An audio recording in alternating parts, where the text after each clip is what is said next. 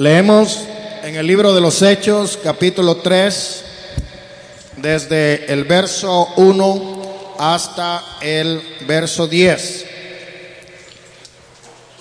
Pedro y Juan subían juntos al templo a la hora novena, la de la oración.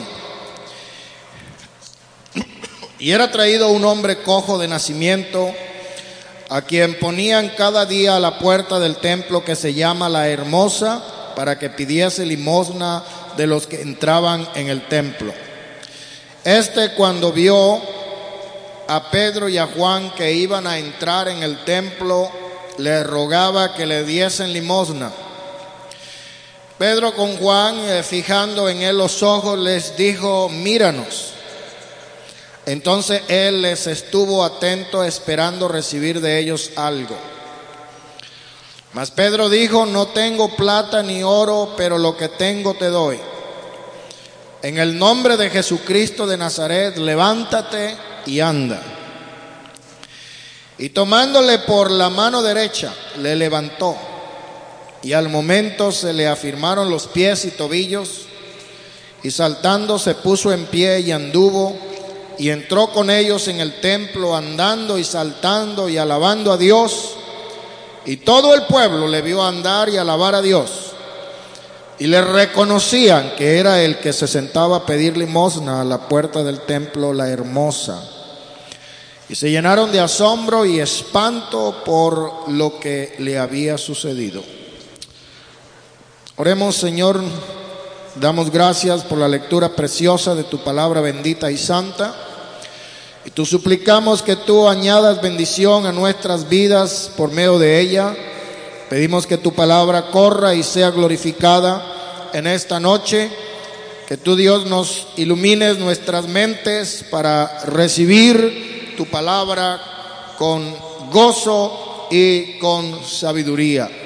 Se lo pedimos Señor en esta noche, en el santo nombre de nuestro Señor y Salvador Jesús. Amén. Todos pueden decir amén. Tenga la bondad de sentarse. En el libro de Hechos capítulo 2 y en el verso 43, después del sermón que predicó Pedro, el cual tuvo un tremendo impacto en la audiencia, y como resultado los que recibieron su palabra en aquel día se bautizaron y fueron añadidos a la iglesia como unas tres mil personas. Y dice la palabra del Señor que perseveraba la iglesia en la doctrina de los apóstoles, en la comunión unos con otros y en el partimiento del pan y en las oraciones. En el verso 43 del capítulo 2 nos dice, y sobrevino temor a toda persona y muchas maravillas y señales eran hechas por los apóstoles. En el libro de, San, ah, Marcos, en el Evangelio de Marcos, en el capítulo 16, cuando el Señor está dando la promesa del Espíritu Santo y está eh, prometiendo también, eh, dando lo que se llama la gran comisión, Él dice en el capítulo 16 y verso 15, id por todo el mundo y predicad el Evangelio a toda criatura. El que creyere y fuere bautizado será salvo, mas el que no creyere será condenado. El verso 17 dice, y estas señales seguirán a los que creen. En mi nombre echarán fuera demonios, hablarán nuevas lenguas, tomarán en las manos serpientes, y si bebieren cosa mortífera no les hará daño. Sobre los enfermos pondrán sus manos y sanarán. Esta es promesa de Dios. Y sabemos que las promesas de Dios son fieles y son verdaderas. Y muchas partes de la escritura encontramos nosotros como la iglesia era testiga cotidianamente de los milagros de Dios. En el capítulo 5 y verso 12 nos dice, y por la mano de los apóstoles se hacían muchas señales y prodigios en el pueblo y estaban todos unánimes en el pórtico de Salomón. Dice, y los que creían en el Señor aumentaba más gran número de hombres como de mujeres, tantos que sacaban a los enfermos a la calle y los ponían en la cama y en lechos para que al pasar Pedro, a lo menos su sombra cayese sobre alguno de ellos. Y aún de las ciudades vecinas a Jerusalén venían trayendo enfermos y atormentados de espíritus inmundos y eran sanados. La iglesia, hermano, comenzó a través de un ministerio de milagros a través de un ministerio de señales, a través de un ministerio de prodigios, señales, prodigios, milagros, maravillas. Y dice el capítulo 3, verso 1, que Pedro y Juan subían juntos. Anteriormente a recibir el Espíritu Santo, había gran contienda entre los discípulos de Cristo.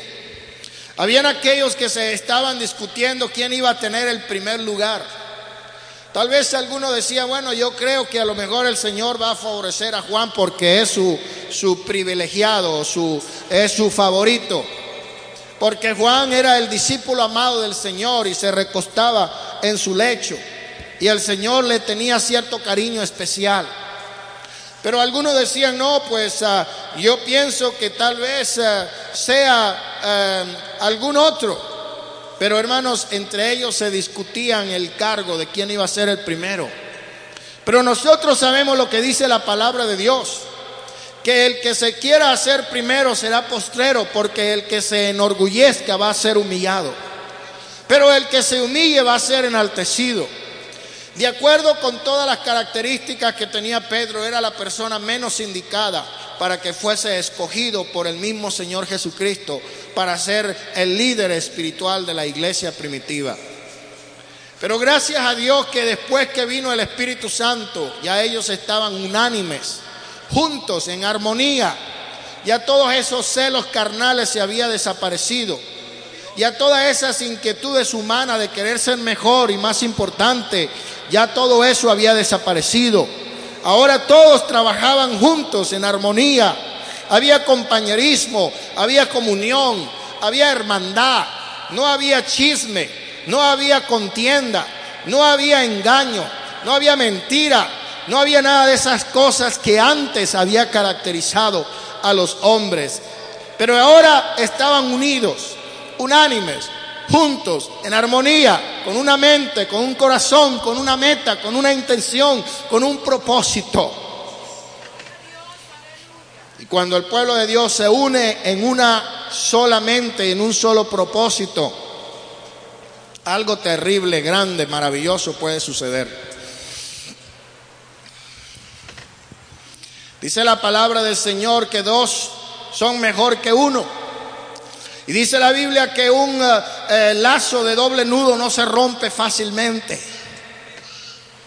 En el mundo se dice que en la unión está la fuerza.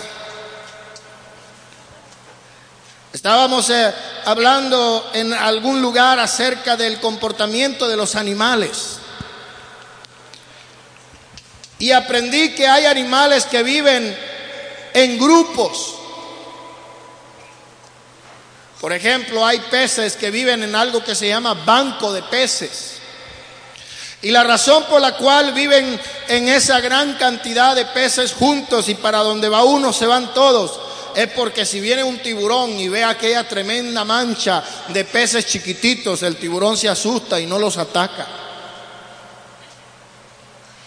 Los delfines son eh, mamíferos muy inteligentes y ellos siempre viven en manadas bien numerosas, en comunidades. Cuando vienen los tiburones a tratar de acercarse a los delfines, le caen unos 100 delfines a, a aletazos al tiburón y tienen que ahuyentarlo. ¿Por qué? Porque están juntos. Aún las hormigas nos enseña que cuando viven en, sus colonias de hormigas, ahí están las que trabajan, las que dirigen, está la holgazana ahí que no hace nada de la reina, está el zángano que nomás vive a costillas de la reina, hermano, y no sirve para más nada. Pero cada uno tiene su parte en la comunidad. Hermanos, la iglesia es un cuerpo con muchos miembros. Y cuando todos los miembros del cuerpo juntos funcionan, cuando todos los, miembros del cuerpo unidos trabajan en armonía, van a conservar la vida del cuerpo. Los primeros cristianos perseveraban unánimes, perseveraban en la comunión, perseveraban en la oración, perseveraban en la evangelización, perseveraban en el trabajo, perseveraban en todo lo que hacían y por eso tenían bendición. Pedro y Juan, posiblemente rivales carnales en cuanto al liderazgo espiritual de la iglesia, ahora son hermanos y dice la Biblia que todos fuimos bautizados por un mismo espíritu en un solo cuerpo. Amén. En un solo cuerpo fuimos bautizados por un solo espíritu. Ahora ellos subían al templo, a la oración. A la oración. Aquí veo muchos al templo a ver qué ropa lleva fulana, a ver si los zapatos le combinan con la blusa, a ver de qué se agarra para tener tema de conversación para las reuniones después de la iglesia, en el cafecito y las galletas. Para tener tema de conversación, lea el periódico, oiga noticias, lea un libro. Y cuando se reúne a platicar con los amigos o con los hermanos, tiene algo de qué hablar que posiblemente edifica. Tenga salmos, platique de cantos, de himnos, de libros cristianos espirituales que edifican. Amén. El pueblo de Dios necesita educarse Necesita leer cosas que le instruya. La Biblia dice, ocúpate de la lectura, pero de la lectura de cosas buenas. Amén, porque lo que no edifica perjudica. Gloria al nombre de Jesús. Y Pedro y Juan subían juntos al templo. Iban a la iglesia. ¿A qué iban? Iban a orar. A orar. Señor, digo, mi casa, casa de oración será llamada. La casa de Dios es una casa de oración. Es una casa que sirve como un refugio al penitente que viene para recibir consolación del Altísimo. Es un lugar donde las personas pueden venir a cobijarse en la gracia de Dios y a recibir el alimento y el agua que necesita el sediento y el hambriento en el desierto candente por el que camina cada día. Por eso venimos a la casa de Dios a veces cansados, como todos los que estamos fatigados por el trabajo, por las faenas, por los problemas, por el tener que eh, combatir el tráfico en las calles, eh, en los peligros de accidentes. Pero venimos a la casa de Dios con un propósito, con una intención bastante noble y es de venir a buscar la presencia de Dios. Oh, yo no sé si hacemos un culto a las 3 de la tarde, a ver quién podría venir. Ya el martes dice alguno, no, hoy es estudio bíblico, no, hoy no voy, voy el jueves. Llega el jueves y dice, hoy es culto de Dorcas, mejor voy el sábado. Llega el sábado, tengo mucha ropa sucia, tengo que lavar, mejor voy el domingo en la mañana. Llega el domingo, anoche me desvelé platicando con mi prima que vino a hacerme visita, mejor voy a la tarde. Nos convertimos en cristianos domingueros. ¿Ah? Y pensamos que así estamos agradando a Dios. Y luego encontramos por allá un salmo que dice David, una cosa he demandado a Jehová y esta buscaré, que esté yo en la casa de Jehová todos los días de mi vida para contemplar la hermosura de Jehová y para inquirir en su templo. Hermano, ¿va a venir al culto? Ah, déjeme pensarlo porque no le puedo decir pero decía David, yo me alegré con los que me decían, vamos a la casa de Dios. Vamos al culto, vamos a la casa de Dios, vamos a alabar al Señor. Oh, porque un día en los patios de la casa de Jehová son mejor que mil fuera de ellos.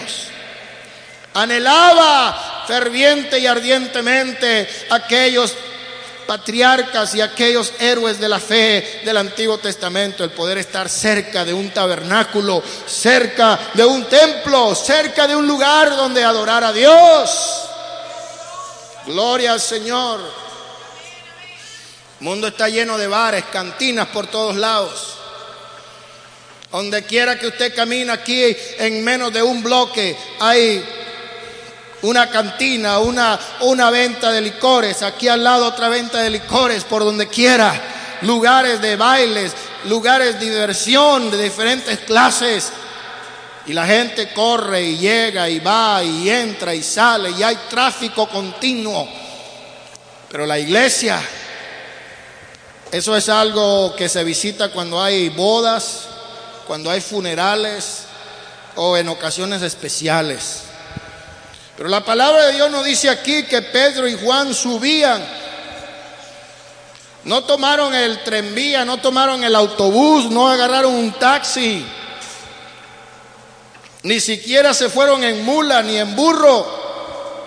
Se fueron caminando. Caminando. Y no era algo fácil de caminar porque tenían que subir una colina bien empinada. A veces quieren que le pongan la iglesia enfrente de su casa y de paso quiere que le vayan a buscar. Espérese tantito, hermano, ahorita me voy a bañar. He visto personas que se van caminando por allá, más allá de la Michoacana, a hacer el mandado. Pero cuando es tiempo de venir a la iglesia, está muy lejos para ir a la iglesia. Está muy lejos para caminar de aquí a la iglesia.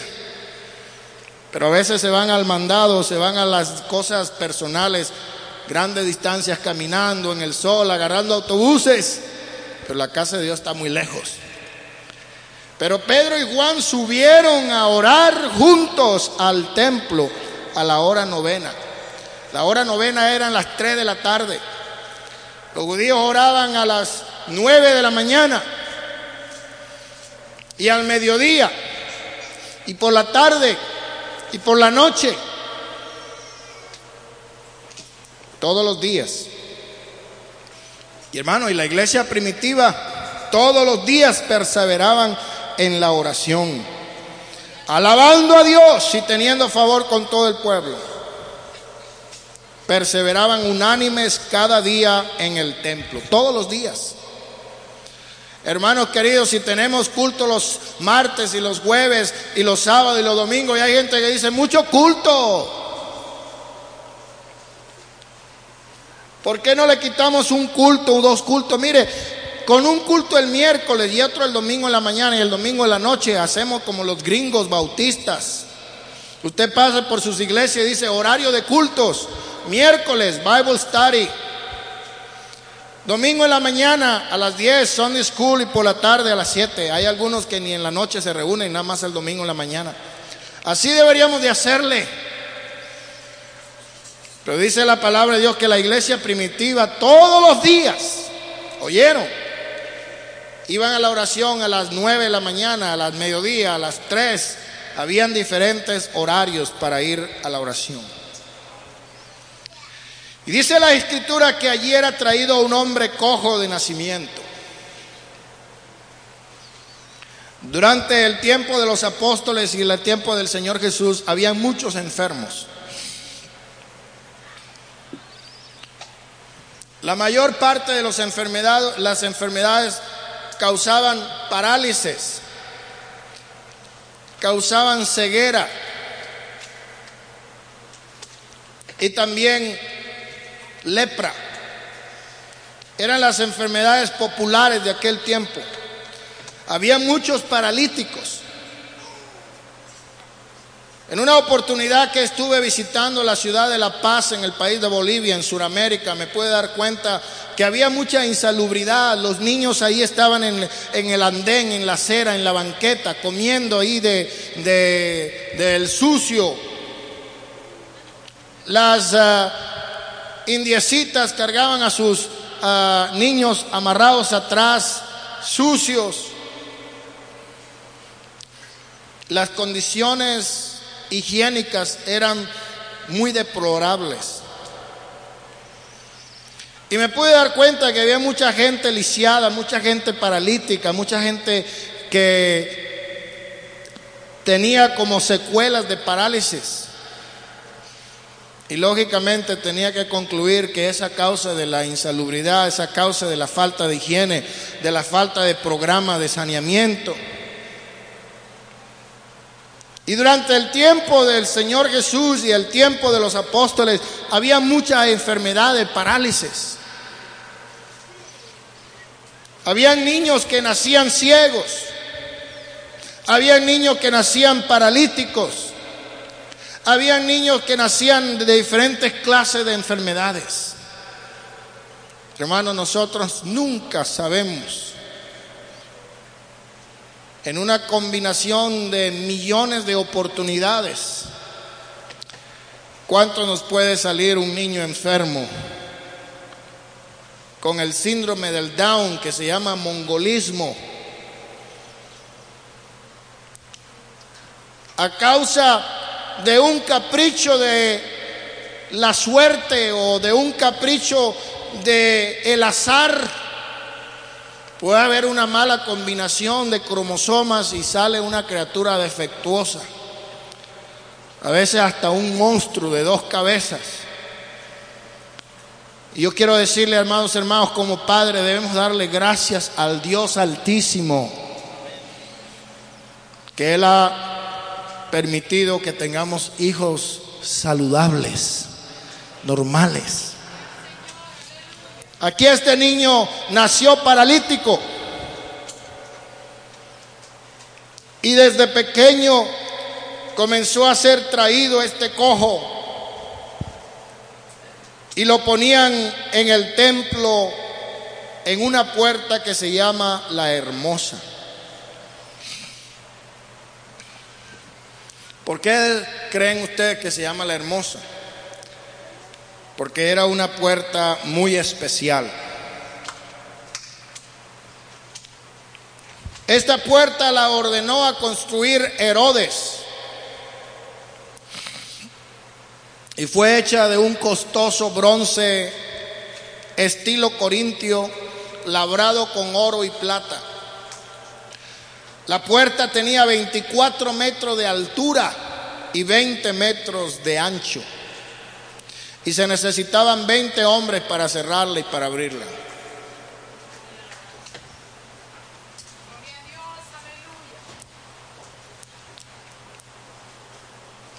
Sin embargo, esta puerta, hermanos, era símbolo de una puerta mucho más hermosa.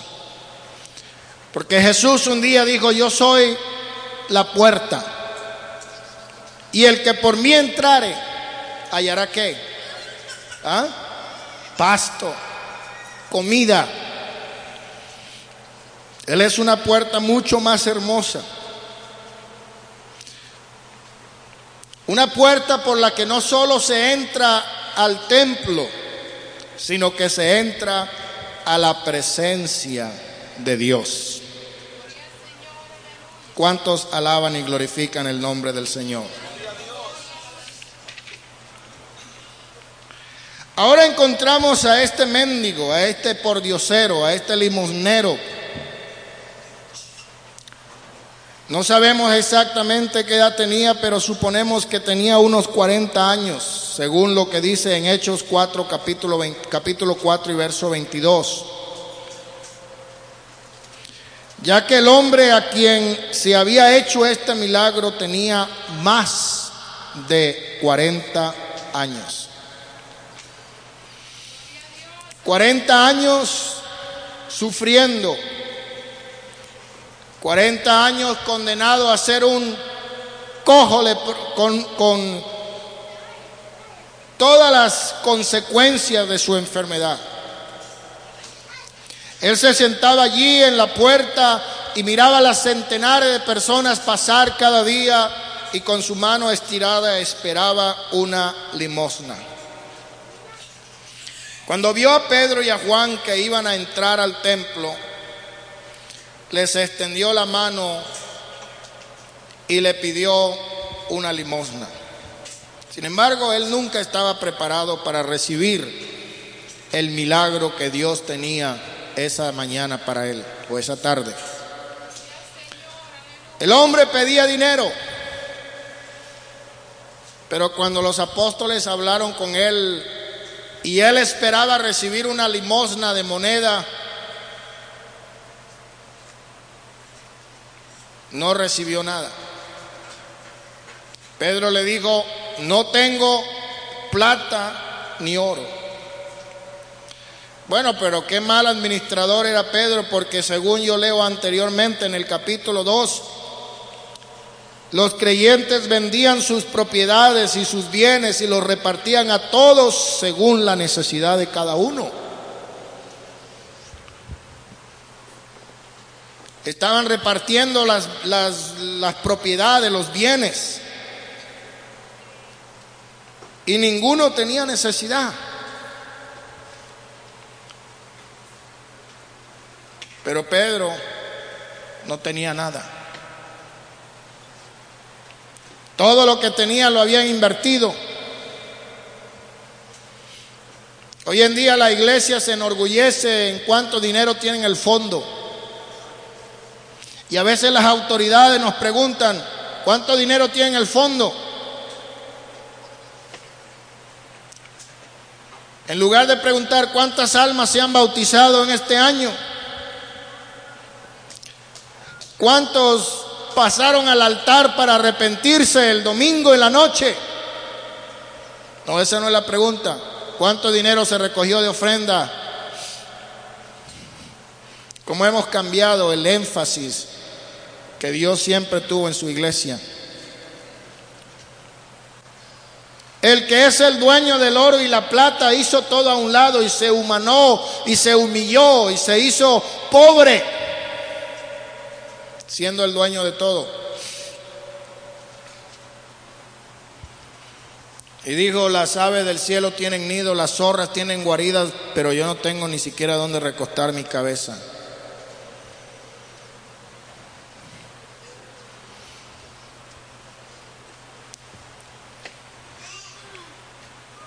Él no tenía tanto interés en cuánto dinero recogía.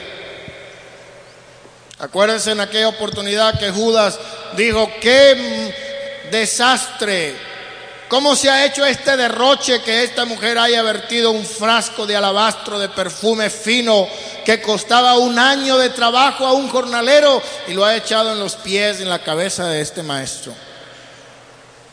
Mejor si hubiera vendido y con ese dinero se hubiera ayudado a los pobres. Y dice la Biblia, no es que él se interesaba por los pobres, sino que como era el tesorero y era ladrón porque sustraía de la bolsa, decía, uh, que no hubiera hecho yo con tanto dinero que se malgastó aquí. Pero gracias a Dios que la Biblia también nos enseña a nosotros el que administre, administre bien. Y la administración es un don del Espíritu Santo. Porque también yo he conocido a algunos que le preguntan, bueno, ¿y ¿Ya usted tiene equipo en su iglesia? No, no tenemos nada. ¿Y ya tienen transportación? No, no tenemos. ¿Y todavía reciben ayuda del fondo? Sí, todavía recibimos para la renta y para mi alquiler de mi casa o mi apartamento y mi comida. ¿Y qué está haciendo? Es que, que no, no hay ingreso, no hay diezmo, no hay entrada. Pues sí, todo entra, pero de ahí se paga lo que hay y lo demás pues para el mercado, usted sabe la comida y pero la escritura nos enseña el que administre debe ser un buen administrador. Y a veces los buenos administradores son bien, ¿cómo lo llaman en México? Bien agarrados, no es la palabra agarrados. Tacaños, codos. ¿Por qué? Porque es muy fácil malgastar lo que es del pueblo de Dios. Y una oportunidad estaba con dos maestros de la Biblia que estaban dando unas conferencias para pastores. Y yo salí con uno de ellos y miraba en la tienda algunas cosas que le gustaba y miraba el precio y decía, no, no, está muy caro para mí.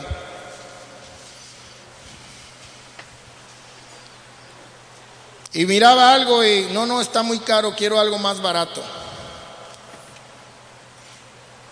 Pero el otro Al rato llegó ahí al hotel donde estábamos con unos zapatos, tres coronas, cuatro coronas, siete coronas, no sé qué era. Y con un cierto espíritu de envanecimiento dice, me compré un par de los zapatos más caros que se producen en este país. Dos pastores, yo dije, bueno, uno no quería comprar porque estaba muy caro y el otro se fue y compró lo más caro que consiguió. Y me dice este hermano que era el más humilde, me dice, hermano, es que yo pienso muy bien como yo invierto el dinero del pueblo de Dios, porque yo le voy a dar cuenta a mi mayordomo, a mi Señor de mi mayordomía. Amén. Y así como lo dice un pastor, también lo tiene que decir un creyente.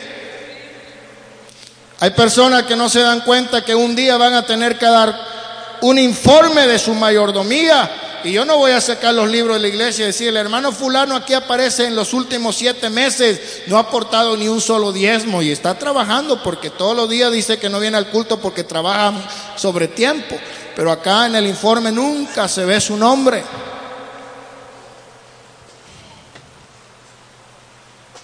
Y luego salen, no, que los viles para acá y que los viles para allá y que esto y lo otro. Hermano, uno nunca sabe qué momento le va a salir por ahí algún cuentón que no se esperaba. ¿Mm? Yo por andar de apurado me pasé una luz amarilla y cuando iba en la mitad se puso roja y estaba un policía ahí atrás y me paró y me dijo que yo me había pasado una luz roja y me dieron un ticket para que fuera a la corte y se me olvidó y luego me mandaron una carta de arresto diciendo 50 dólares de multa. No me esperaba ese cuentón. Gracias a Dios que fui allá y la misericordia de la juez me dio una oportunidad para el 4 de noviembre y a lo mejor hasta no tenga que pagar nada, yo no sé. Pero yo no me esperaba ese cuentón. O le da por ahí una, un accidente y lo lleva a la ambulancia, al hospital y nada más por el viajecito le cobran como 500 dólares por el taxi. Y a veces decimos, es mucho dar para la iglesia porque tengo muchas cosas en qué pensar.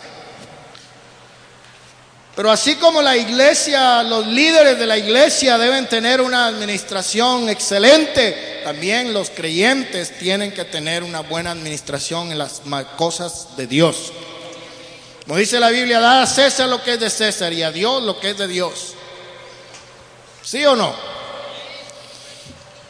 Yo pienso que aquí Pedro no estaba diciendo, no, pues mira que yo, yo te quisiera ayudar porque hay algunos que siempre están dispuestos a dar lo que no tienen. Y una oportunidad me dijo un hermano, mire, me llegó por correo una carta diciendo que me había ganado 10 millones de dólares. Si yo mandaba una suscripción de una revista, entraba en una rifa, en una competencia y, yo le dije a Dios que si yo me ganaba eso, yo le iba a dar al hermano Rivas para que comprara un terreno para la iglesia. ¿Por qué? Porque siempre estamos dispuestos a dar lo que no tenemos. Pero al que está vendiendo este terreno aquí al lado de la iglesia, le hablé para preguntarle cuánto quería. Me dice, están pidiendo 5 dólares por pie cuadrado. Y un pie cuadrado equivale a cuatro cuadritos de esos en el piso donde usted está sentado ahí. Cada cuadrito de esos, por, por cuatro cuadritos, son 5 dólares. Estaban pidiendo por una hectárea como 250 mil dólares. Y me dice, por acá por la calle de Ashford yo tengo unos terrenos y un pastor de una iglesia me vino a hablar y es lo que quería que yo se lo regalara. Y le dije, usted está hablando, le dijo él, usted está hablando con la persona equivocada, yo soy ateo. Mi Dios es el dinero, de eso vivo.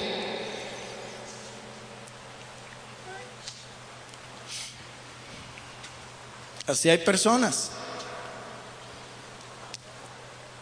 Pero entremos aquí, hermanos, el apóstol Pedro dijo, yo no tengo ni oro ni plata.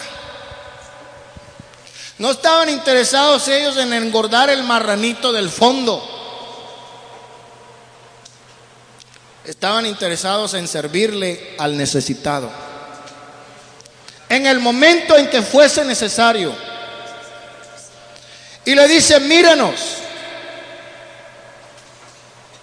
Y pensando que le iba a dar una limosna, le sale con esto ahora de que no tengo oro y plata. Entonces, ¿para qué me dice que te mire? es que te voy a dar algo mucho mejor. Hay un proverbio chino que dice, dale un pan al hambriento y volverá a tener hambre. Dale un pez y volverá a tener hambre, pero enséñalo a hacer panes y a pescar y tal vez nunca pase más hambre. Pero digo, si yo te doy una limosna vas a seguir paralítico. Pero te voy a dar algo mejor. Algo que el oro y la plata no puede comprar. Le dijo en el nombre de Jesucristo de Nazaret. Levántate y camina, anda, brinca, salta, corre. Este hombre no se esperaba este milagro. Pero inmediatamente él sintió que una energía, una energía sobrenatural entraba por su cabeza y bajaba por su espina dorsal y comenzaba a meterse en sus coyunturas y sus rodillas cobraron fuerza y le empezó a dar un cosquilleo en los pies y comenzó a fortalecerse sus rodillas y Pedro le tomó por la mano derecha y lo levantó en el momento en que se le afirmaron sus pies y tobillos y él saltaba brincaba, corría, se puso de pie, anduvo y entró con ellos en el templo, andando y saltando y alabando a Dios. ¿Cuánto glorifican el nombre del Señor? Pedro le tomó por la mano derecha. El mendigo se había estrechado la mano para que Pedro la tomara. Se usan las manos tanto para recibir como para dar. Dios alarga su mano grande al pecador y este solo tiene que tender la suya para recibirlo. Hermano, el milagro de Dios es perfecto. Una oportunidad estaba en una campaña de un dominicano que se llama Domingo Pilarte, digo su nombre para que lo conozcan. Estaba en la ciudad de Maracaibo predicando una campaña de sanidad. Pero lo que más énfasis hacían era en la ofrenda. Gastaron como una hora pidiendo de mil para abajo. A ver, ¿quién trae mil? Traiga los mil. Si no trae los mil que tiene en la bolsa, Dios lo va a maldecir y le va a dar plagas y le va a dar esto. Y la gente asustada a veces tenía que traer. Luego le pasaron un señor ahí con unas muletas que no podía caminar, estaba paralizado y le hicieron un recito ahí, una oracioncita, y le dijeron, suéltalo. Y cuando lo soltaron se cayó. Y el sinvergüenza dice, está débil, necesita un caldo de gallina negra para que se fortalezca, pero ya está sano. Señor reprenda al diablo, cuando Dios hace la obra no necesita caldo de gallina, ni caldo de, de armadillo, ni nada de eso, lo que necesita es fe. Cuando Pablo estaba predicando, había un hombre y le digo, este hombre tiene fe para ser sano, levántate y se levantó. No necesitó ni un caldo de gallina negra. Lo único que necesitó fue fe en el nombre de Jesucristo para levantarse del lugar donde estaba. Gloria al nombre del Señor. El hombre sanado caminó, saltó, entró en el templo, alaba a Dios.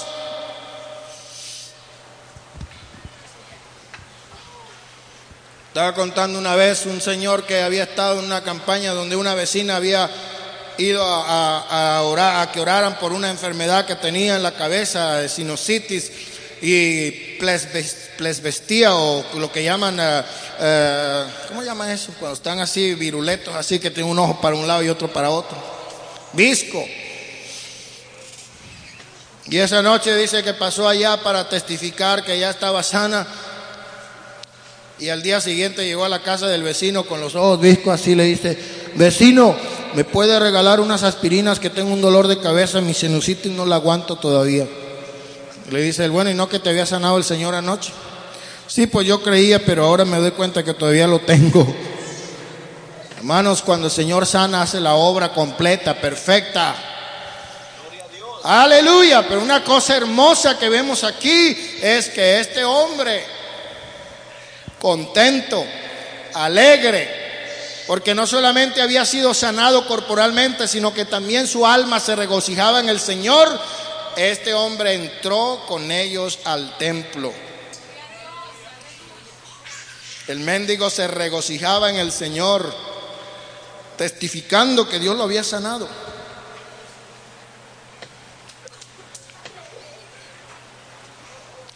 En una ocasión el Señor sanó, a diez leprosos y solamente uno regresó a darle las gracias.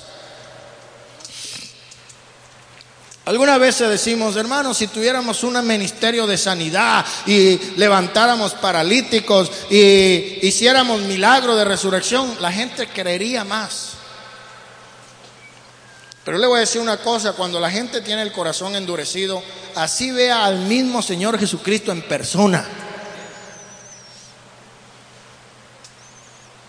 Su corazón endurecido no le va a poder aceptar. Es cierto que muchos creyeron por la resurrección de Lázaro, pero muchos dudaron. Y lo querían matar porque había gente que se estaba convirtiendo por el testimonio de él.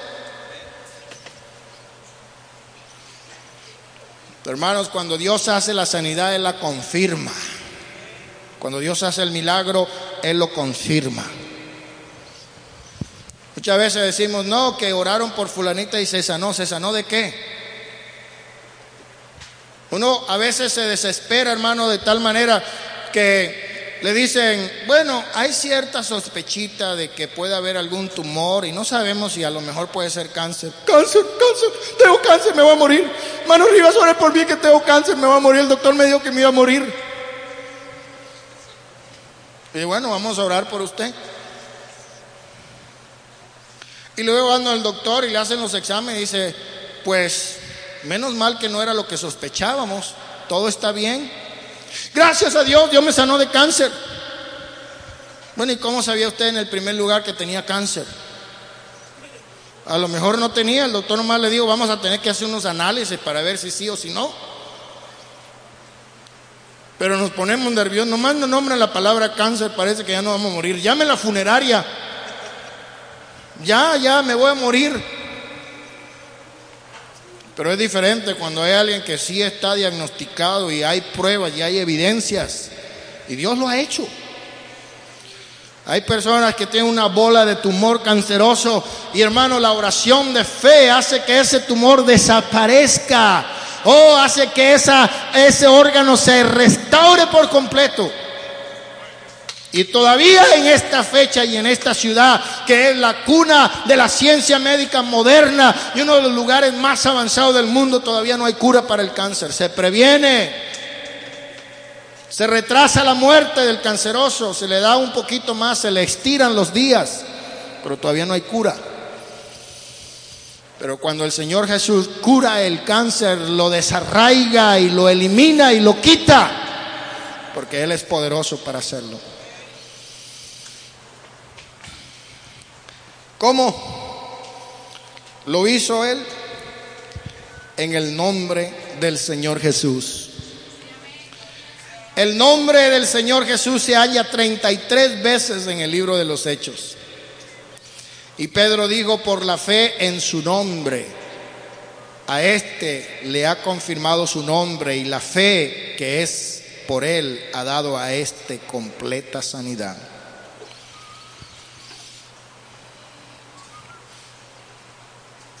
Tomándole por la mano derecha le levantó, al momento se le afirmaron los tobillos, los pies, saltando se puso en pie y estuvo, entró y eh, anduvo y entró con ellos en el templo andando y saltando y alabando a Dios y todo el pueblo le vio andar y alabar a Dios. Y le reconocían. que él era el que se sentaba a pedir limosna a la puerta del templo, la hermosa, y se llenaron de asombro y espanto por lo que había sucedido. Algo grande pasó, la gente se dio cuenta. Esto no eran las trampas que hacen algunos predicadores evangelistas por ahí que sientan a un paralítico de a mentirita y lo levantan nomás para que la gente crea. Esto era real, esto era genuino. La gente sabía que aquel hombre verdaderamente estaba enfermo, que era cojo. Y ahora lo miraban sano y podían decir, ¿qué le pasó a este hombre? Y él podía testificar. Reconocían que era el mismito que se sentaba a pedir limosna en la puerta del templo La Hermosa. Se llenaron de asombro y de espanto por lo que había sucedido. Ahora aquel hombre se agarró de Pedro y de Juan y todo el pueblo atónito dice, concurrió a ellos al pórtico que se llama de Salomón.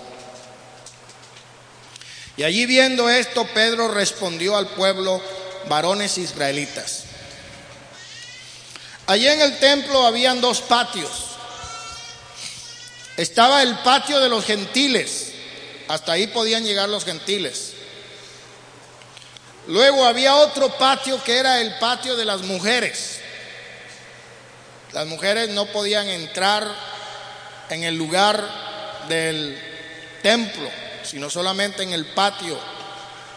Y luego estaba el patio de los israelitas donde podían entrar las personas a ofrecer o a traer el sacrificio y participar allí de la ofrenda.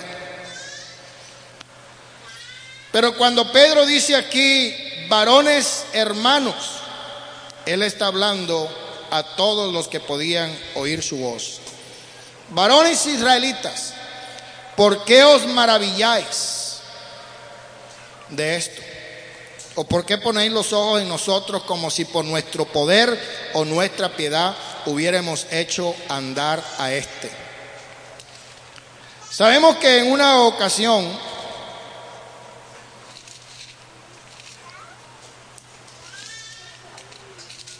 el apóstol Pablo estaba predicando en una ciudad llamada Listra y había un hombre allí que estaba imposibilitado de los pies, cojo de nacimiento, que jamás había andado. Y cuando éste oyó hablar a Pedro, el cual fijando en él sus ojos y viendo que tenía fe para ser sanado, le dijo en gran voz, levántate derecho sobre tus pies, y él saltó y anduvo. Entonces la gente, visto lo que Pablo había hecho, alzó la voz diciendo en lengua licaónica, dioses bajo la semejanza de hombres han descendido a nosotros. Y a Bernabé llamaban Júpiter y a Pablo lo llamaban Mercurio porque este era el que llevaba la palabra. Y el sacerdote de Júpiter trajo bueyes para ofrecerle a aquellos hombres de Dios holocausto. ¿Por qué? Porque pensaban que ellos eran dioses manifestados en forma humana. Por eso dice Pedro aquí, no pongáis los ojos en nosotros como si por nuestro poder o nuestra piedad hubiésemos hecho andar a este.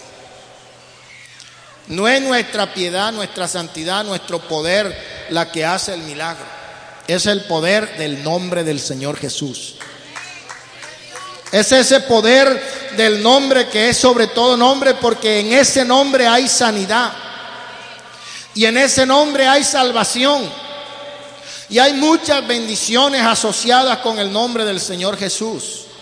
El bautismo en agua debe ser administrado en el nombre del Señor Jesús. El Evangelio debe ser predicado en el nombre del Señor Jesús. El perdón de pecados es en el nombre del Señor Jesús. La palabra nos invita a los que querramos en el nombre del Señor Jesús. Estamos seguros de su presencia cuando nos reunimos en el nombre del Señor Jesús. Y el nombre del Señor Jesús es una torre fuerte donde hay seguridad. ¿Cuántos alaban al Señor? Por eso es importante el nombre del Señor Jesús. ¿Cuántos alaban al nombre de Dios? Dice la palabra del Señor aquí que el Dios de Abraham, de Isaac y de Jacob, el Dios de nuestros padres ha glorificado a su Hijo Jesús, a quien vosotros entregaste y negaste delante de Pilato cuando éste había resuelto ponerle en libertad.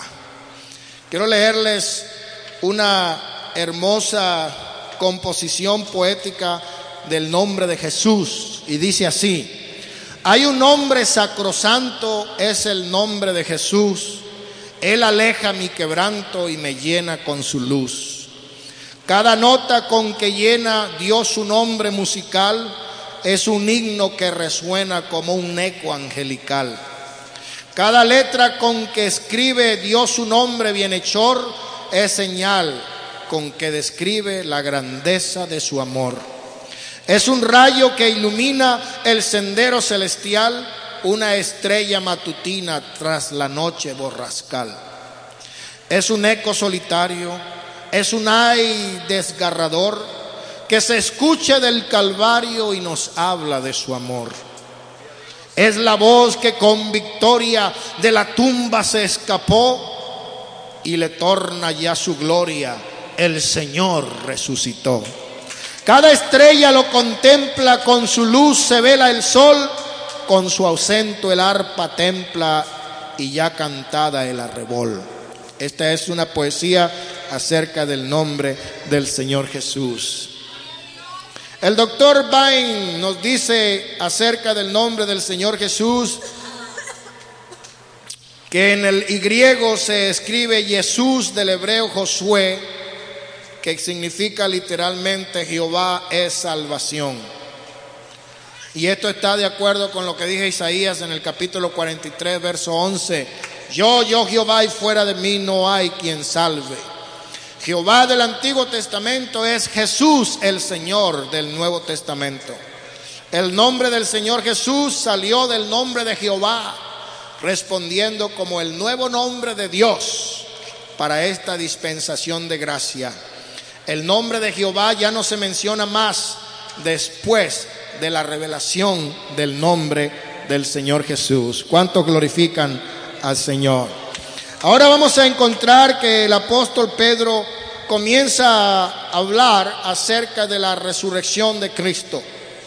Cuando se reunió una gran multitud a causa del milagro, Pedro aprovechó la oportunidad para predicarles el Evangelio apostólico el cambio realizado por Pedro eh, después del Pentecostés era ya en sí un gran milagro de parte de Dios, porque antes él había rechazado al Señor, antes él era un cobarde, pero ahora él era un valiente seguidor de Cristo. Aún los principales de Israel se maravillaron de la intrepidez, de la valentía, del coraje, no del coraje como rabia, sino como valor que mostró cuando él dio su opinión acerca de este milagro. Pedro era un hombre que no había recibido mucha educación, pero no era totalmente ignorante. Sin embargo, cuando él predicó, se dieron cuenta de que su modo de hablar, siendo un Galileo, era muy elocuente, lo cual quiere decir que se dieron cuenta rápidamente que él había estado con Jesús.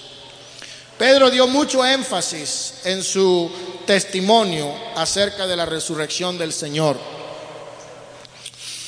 Ya hemos dicho que los cuatro evangelios, los fariseos se oponían más que otros grupos a Jesús.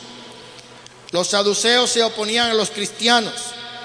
No creían en la resurrección, se pusieron coléricos cuando Pedro predicó que Jesús había resucitado. Hicieron que Pedro y Juan fueran llevados presos y encarcelados toda la noche y a la mañana siguiente fueron traídos delante del más poderoso entre los sacerdotes. Este sacerdote, llamado Anás, comenzó a hacer un juicio a Pedro. Hay un texto aquí cuando habla eh, acerca de la resurrección en el verso 19 ah, y dice, así que arrepentíos y convertíos. ¿Para qué? Para que sean borrados vuestros pecados y para que venga de la presencia del Señor tiempo de refrigerio y Él envíe a Jesucristo que os fue antes anunciado, a quien de cierto es necesario que el cielo reciba hasta los tiempos de la restauración de todas las cosas que habló Dios por boca de sus santos profetas que han sido desde tiempo antiguo. ¿A qué se refiere? La restauración de todas las cosas. Es necesario que venga un tiempo en el cual todas las cosas sean restauradas como fueron en el principio. Y vamos a encontrar para terminar en esta noche una escritura que está en el libro de Segunda de Pedro. En el verso capítulo 3, verso 13 dice, "Pero nosotros esperamos según sus promesas un cielo nuevo y una tierra nueva en los cuales more la justicia." Eso está en Segunda de Pedro 3, 13. Ahora vamos a Apocalipsis. En el capítulo 21 dice, y vi un cielo nuevo y una tierra nueva porque el primer cielo y la primera tierra pasaron y el mar ya no existía más. Y yo, Juan, vi la santa ciudad, la nueva Jerusalén, descender del cielo de Dios, dispuesta como una esposa ataviada para su marido. Y luego en el capítulo eh,